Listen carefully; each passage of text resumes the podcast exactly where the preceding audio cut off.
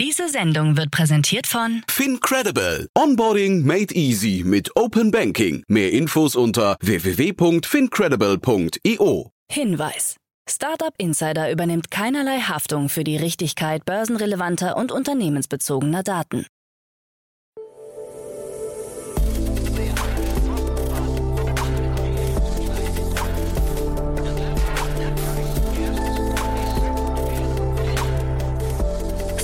Startup Insider Daily. Morgen Update. Einen wunderschönen guten Morgen und herzlich willkommen zu Startup Insider Daily in der Morgenausgabe am Mittwoch, den 4. Januar 2023. Mein Name ist Kira Burs und wir starten heute zusammen in den Tag mit folgenden Themen. Lindner plant Änderungen bei Startup-Mitarbeiterbeteiligungen. Tesla sucht Geheimdienstermittler für Berlin-Werk.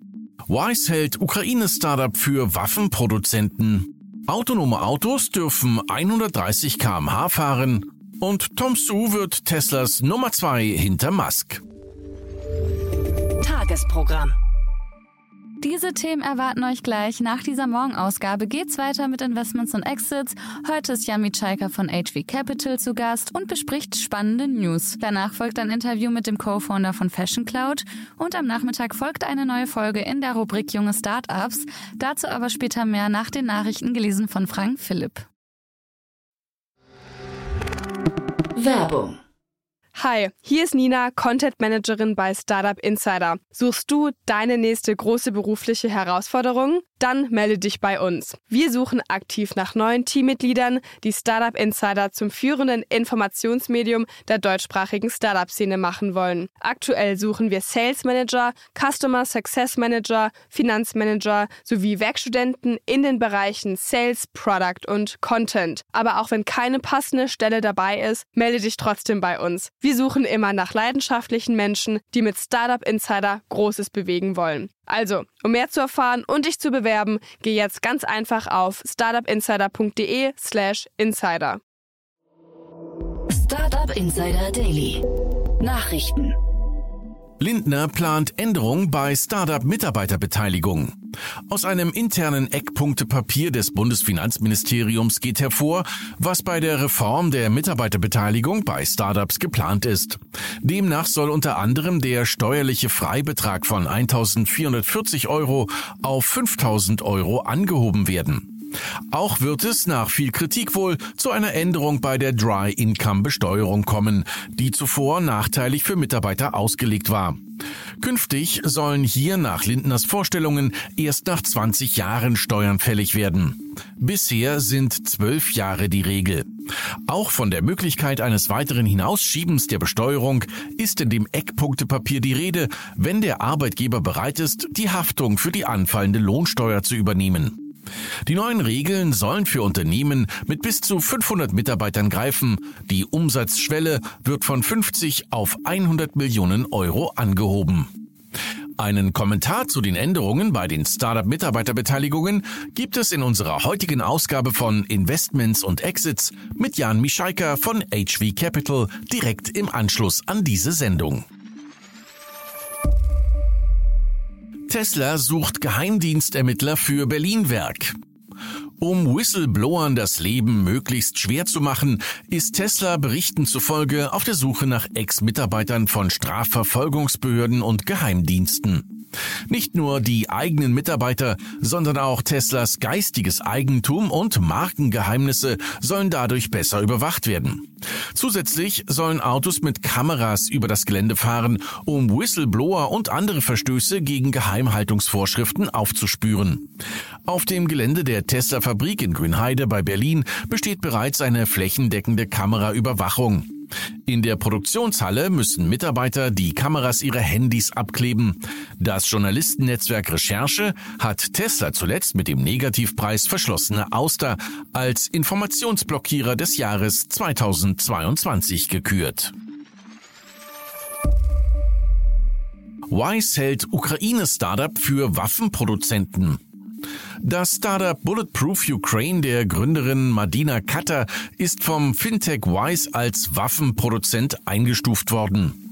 Anschließend wurde das Geschäftskonto der Firma gesperrt.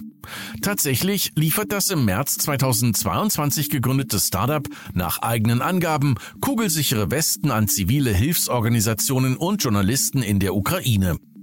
Wir unterstützen keine Transaktionen im Zusammenhang mit Waffen, militärischen und halbmilitärischen Gütern und Dienstleistungen, so die 26-jährige Gründerin.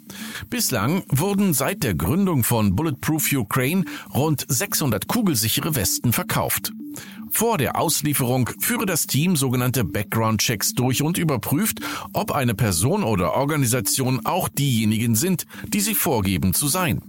Wegen der Kontosperre kann das Team offene Rechnungen nicht mehr begleichen, zumindest so lange, bis sich ein anderes Finanzinstitut findet, bei dem Bulletproof Ukraine ein Geschäftskonto führen darf. Wise hat sich nicht öffentlich zu dem Thema geäußert. Autonome Autos dürfen 130 kmh fahren. Mit dem Jahreswechsel hat es eine Änderung bei der maximal erlaubten Geschwindigkeit von selbstfahrenden Autos gegeben. Seit dem 1. Januar 2023 dürfen sie in Deutschland nicht mehr nur 60 kmh, sondern mit bis zu 130 kmh unterwegs sein. Zuvor muss das Kraftfahrtbundesamt die Änderung aber noch selbst zertifizieren und an die deutsche Straßenverkehrsordnung anpassen. Deutsche Fahrzeughersteller bieten auch noch keine Autos an, die ohne menschliches Zutun auf 130 kmh kommen. Mercedes-Benz will seinen Drive-Pilot nun schrittweise anpassen. Wann der Mercedes-Benz Drive-Pilot eine Geschwindigkeit von 130 Stundenkilometern unterstützt, ist aktuell unklar. Testsatellit für Solarenergie aus dem All. Ein erster Testsatellit für weltraumgestützte Solarenergie soll über SpaceX ins All befördert werden, wie das California Institute of Technology plant. Der Prototyp hört auf den Namen Space Solar Power Demonstrator und besitzt einen modularen Aufbau. Dieser soll dabei helfen, die Suche nach den effektivsten Solarzellen unter Weltraumbedingungen zu beschleunigen. Die Übertragung des Stroms zurück zur Erde soll in Zukunft drahtlos geschehen. Hierbei handelt es sich aber noch um Grundlagenforschung. Die Europäische Weltraumagentur ESA spekuliert darauf, dass die Menschheit ab 2050 in der Lage sein wird, jährlich mehrere hundert Terawattstunden saubere Grundlastenergie im All zu gewinnen und diese zur Erde zu schicken. Der Start eines ersten Testsatelliten der ESA ist für 2030 vorgesehen. Tech-Entlassungen führen zu neuen Startups. Die umfangreichen Entlassungen bei vielen Tech-Unternehmen in den USA führen vermehrt zu neuen Startup-Gründungen. Ehemalige Beschäftigte von großen Tech-Firmen hätten es dabei auch leichter, an Gelder von Investoren zu kommen. Zwar ist die Investitionssumme von Wagnis Kapitalgebern 2022 weltweit um ein Drittel auf 483 Milliarden Dollar gesunken, doch brandneue Startups haben bei Seed- und Angel-Runden mit 37,4 Milliarden Dollar etwa genauso viel wie im Rekordjahr 2021 erhalten. Dem Branchendienst Layoff zufolge mussten mehr als 150.000 Beschäftigte in diesem Sektor ihre Schreibtische räumen. Tom Tzu wird Teslas Nummer 2 hinter Musk. Tom Zhu, der bisherige China-Chef von Tesla, ist anscheinend zum obersten Manager der Tesla-Werke in den USA sowie des Vertriebs in Nordamerika und Europa aufgestiegen, wie Insider laut einem Reuters vorliegenden Organigramm berichten. Hinter Elon Musk steuert er, der neuen Abteilung zufolge, weltweit das operative Geschäft von Tesla. Im November hatte Tesla Verwaltungsratsmitglied James Murdoch durchblicken lassen, dass man einen potenziellen Nachfolger von Musk identifiziert habe. Zu wurde dabei nicht namentlich genannt. Zu hatte aber kürzlich die beiden Tesla-Werke in Kalifornien und Texas besucht, was bereits zu Vermutungen führte, dass Zu für eine höherrangige und weitreichendere Rolle bei Tesla in Frage kommen könnte.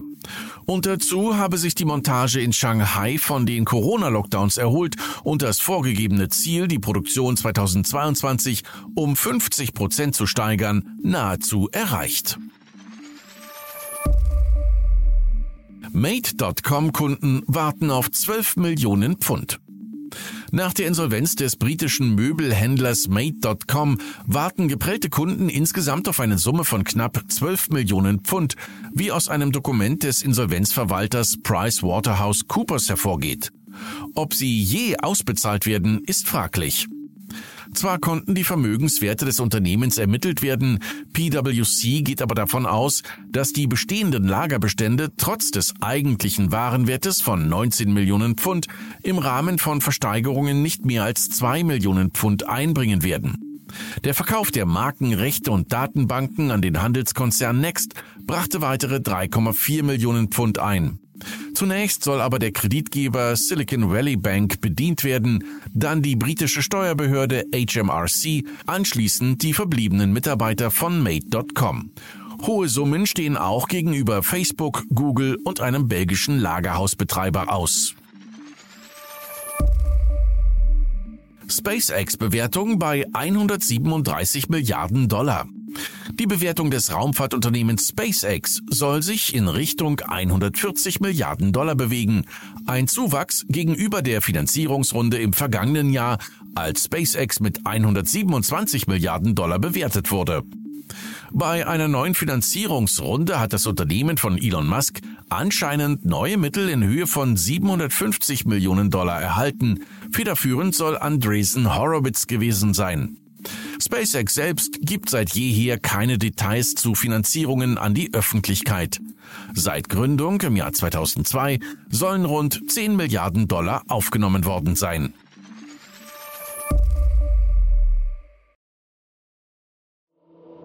Startup Insider Daily. Kurznachrichten. In China werden immer mehr virtuelle Menschen von Unternehmen eingestellt. So hat das Tech-Unternehmen Baidu berichtet, dass sich die Zahl der von ihm betreuten Virtual People Projekte seit 2021 verdoppelt hat. Baidu schätzt, dass die Branche für virtuelle Personen bis 2025 jährlich um 50 Prozent wachsen wird und ein Volumen von über 50 Milliarden Yuan, circa 6,8 Milliarden Euro erreichen dürfte. Mit der DAC 7-Richtlinie tritt das sogenannte Plattformsteuertransparenzgesetz in Kraft. Dieses verpflichtet Plattformbetreiber, die Daten von Verkäufern an Finanzbehörden weiterzuleiten. Betroffen sind Plattformen wie eBay, Etsy und Airbnb, die ihren Sitz in Deutschland oder einem EU-Staat haben. Auch Verkäufer sind betroffen, wenn ihr Umsatz mit den Plattformen 2000 Euro pro Jahr übersteigt. In Deutschland sind 2022 aus dem Verkauf von Kohlendioxidverschmutzungsrechten rund 13,2 Milliarden Euro zugeflossen, was einen neuen Rekord darstellt. 6,8 Milliarden Euro stammen aus dem europäischen, 6,4 Milliarden Euro aus dem nationalen Emissionshandel. Der insolvente Bitcoin-Miner Core Scientific hat vom größten Vermögensverwalter der Welt ein Schuldendarlehen in Höhe von 17 Millionen Dollar zugesagt bekommen, wie aus einem Antrag bei der US-Börsenaufsicht SEC hervorgeht. Zuvor hielt BlackRock bereits 37,9 Millionen Dollar an besicherten Wandelanleihen. BlackRock ist der größte Anteilseigner von Core Scientific. Apple ist kurz davor, die erste Generation seines Mixed Reality Headsets vorzustellen. Dieses soll über eine Akkulaufzeit von nur zwei Stunden verfügen und sich auf einen externen Akku verlassen, der an der Hüfte getragen wird und das Headset per Kabel mit Strom versorgt. Motorisierte optische Komponenten sollen sich an den Augenabstand des Trägers anpassen. Per Knopfdruck soll man zwischen der virtuellen und der echten Welt wechseln können. Und das waren die Startup Insider Daily Nachrichten für Mittwoch, den 4. Januar 2023. Startup Insider Daily Nachrichten. Die tägliche Auswahl an Neuigkeiten aus der Technologie- und Startup-Szene. Das waren die Nachrichten des Tages, moderiert von Frank. Vielen Dank dafür. Und jetzt zu unserem Tagesprogramm für heute. In der nächsten Folge kommt wie immer die Rubrik Investments und Exits. Dort begrüßen wir heute Jan Mitschaika, Partner bei HV Capital. Das Jan-Duo bespricht heute ein internes Eckpunktepapier des Bundesfinanzministeriums, denn Lindner plant eine Änderung bei der Start-up Mitarbeiterbeteiligung. Super interessant, in der nächsten Folge hört ihr mehr dazu. Um 13 Uhr geht's weiter mit René Schnellen. Er ist Co-Founder von Fashion Cloud. Die haben nämlich in einer Finanzierungsrunde 25 Millionen Euro eingesammelt. Das Hamburger Startup entwickelt umfassende B2B-Lösungen für die Wholesale-Branche. Mehr dazu erfahrt ihr in der Mittagsfolge. Und in unserer Nachmittagsfolge erscheint eine neue Folge Junge Startups. Hier werden drei junge Startups vorgestellt, die nicht älter als drei Jahre sind und nicht mehr als eine Million Euro in Finanzierungsgeldern eingenommen haben. Mit dabei sind Zählerfreunde, eine frei zugängliche Plattform, die Energieoptimierung ermöglicht, Orange Salamander, sie bieten Ärztinnen und Ärzten den schnellen Zugriff auf Informationen und MiceRate, ein Tool zur flexiblen Preisgestaltung im Tagungsbereich. So, das war's erstmal von mir, Kira Burs. Ich wünsche euch einen wunderschönen Tag und wir hören uns morgen wieder. Macht's gut.